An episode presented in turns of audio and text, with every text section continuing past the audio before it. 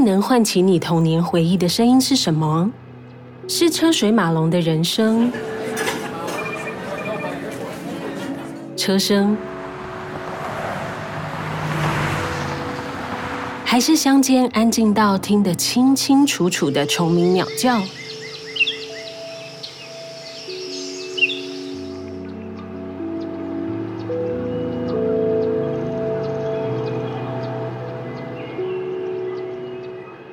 大家好，欢迎收听由英国殿堂级音响品牌 KEF 推出 SOL 生活圈制作的声音艺术系列节目。今天节目我们要介绍的是日本声音艺术家金仲秀一 Hidekazu Imashige。他擅长的呢是捕捉大自然的声音，像是风声、水声、鸟鸣、田野录音，再搭配合成器。试图唤起听众的声音记忆，捕捉充满东方美学的田野风景。听听看，这段录音会让你想起什么样的回忆，或是让你想到什么样的景色呢？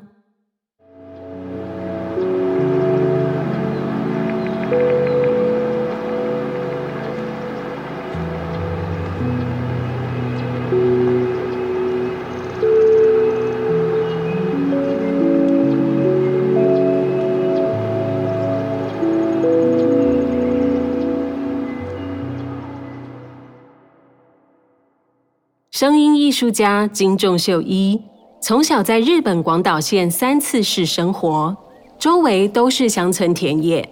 他说，小时候的他对一切都太习以为常，对大自然一点兴趣都没有。直到他开始创作之后，才被大自然以及大自然所创造的质朴之美所吸引和驱动。慢慢的，在作品中，不知不觉和大自然建立了一种密不可分的关系。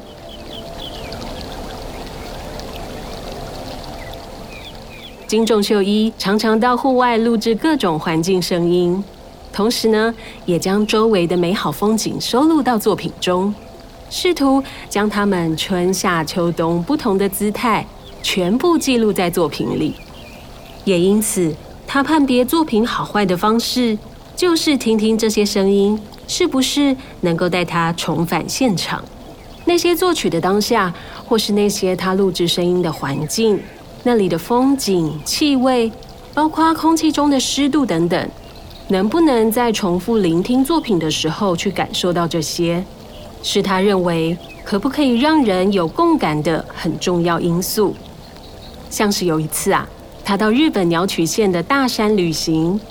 途中，他缓缓开过山路时，无意间听见车窗外传来阵阵鸟鸣声。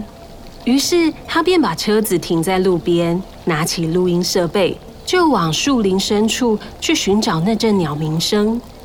他进到树林里，听到落叶轻轻滑落，还有昆虫翅膀震动的声音，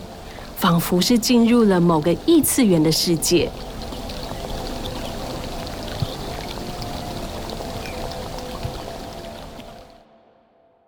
金仲秀一觉得，透过眼睛观看的过程，作品能够很直接的把讯息传递出去。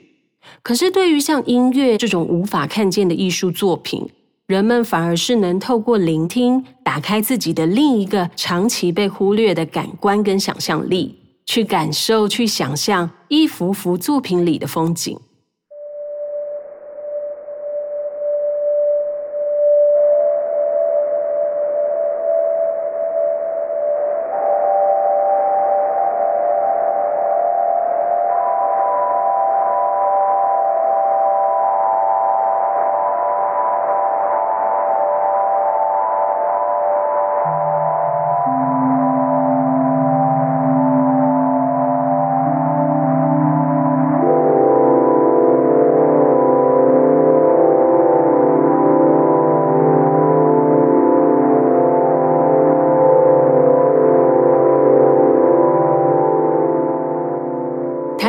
品里的东方美学，金仲秀一说，对他而言，创作的第一步是关注和阐明那些我们熟悉却常常忽略到的事情。这个概念不仅落实在他的音乐里，也成为他创作音乐背后的理念核心。更进一步的说，金仲秀一的作品中，不管是静谧的树林与湖景，或是庄严的雪山，都像是在传递出一种近乎灵修般的禅意。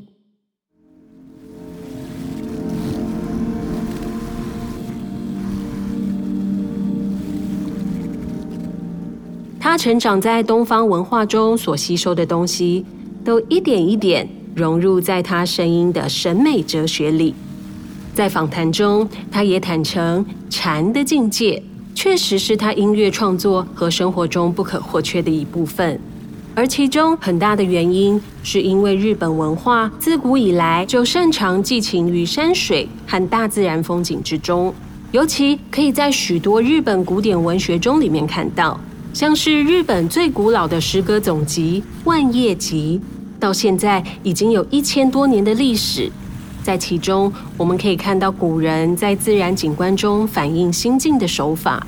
受到这些东方美学、哲学，还有个人心灵的感受，强烈的影响了金仲秀一的思考方式，还有作品。其中，他思考核心的根本还是在于跟土地的连结。艺术家从他出生的所在地获得滋养，感受当地的气候与氛围，在潜意识，土地像一个磁场般强大，吸引着他。也因此，不像是刻板印象中的觉得只有东方或者日本的文化才美，而应该是说，这跟他的个人成长环境有关。换句话说，他说，如果今天成长在西方文化里，他可能也会受西方美学跟哲学影响比较多，而被那个地方的土地所吸引吧。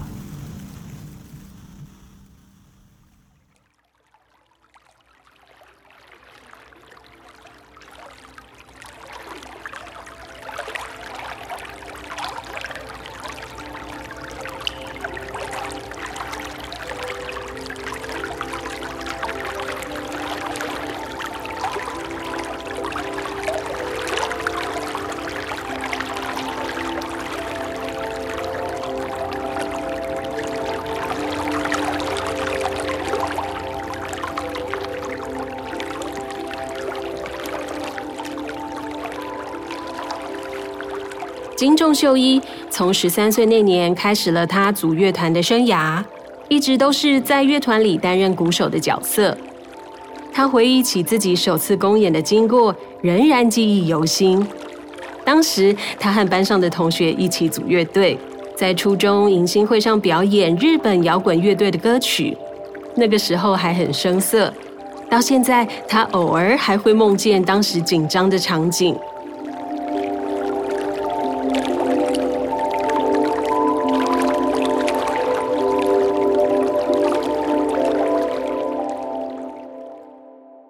从一名鼓手蜕变成为一名独立创作人，金仲秀一坦承，这个是对他来说非常大的挑战。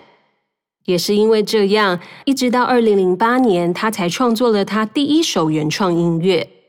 而从那个时候开始，金仲秀一说，他这才是开启了自己的音乐创作之路。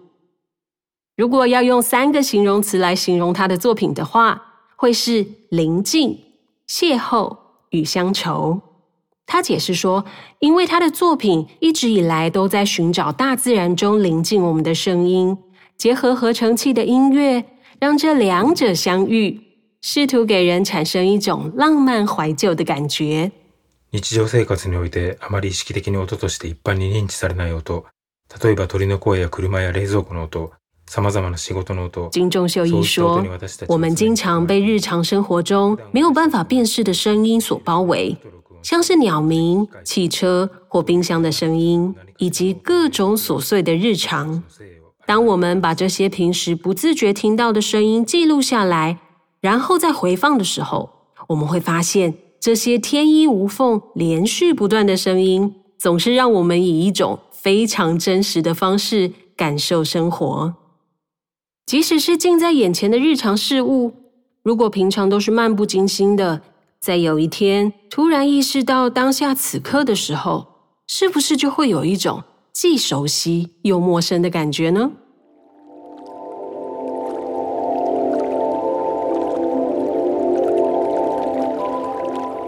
因为时间的概念过于虚幻很难捉摸在日常生活中我们常常无法感受它的流逝。透过艺术作品捕捉到的瞬间，它们因此被封存在作品中，形成永恒。在今天节目的最后，让我们静下心来，细细聆听艺术家所捕捉到的极光片语，也就是节目背景的这首曲子。Life is seamless，生命无痕。大家下次再见喽。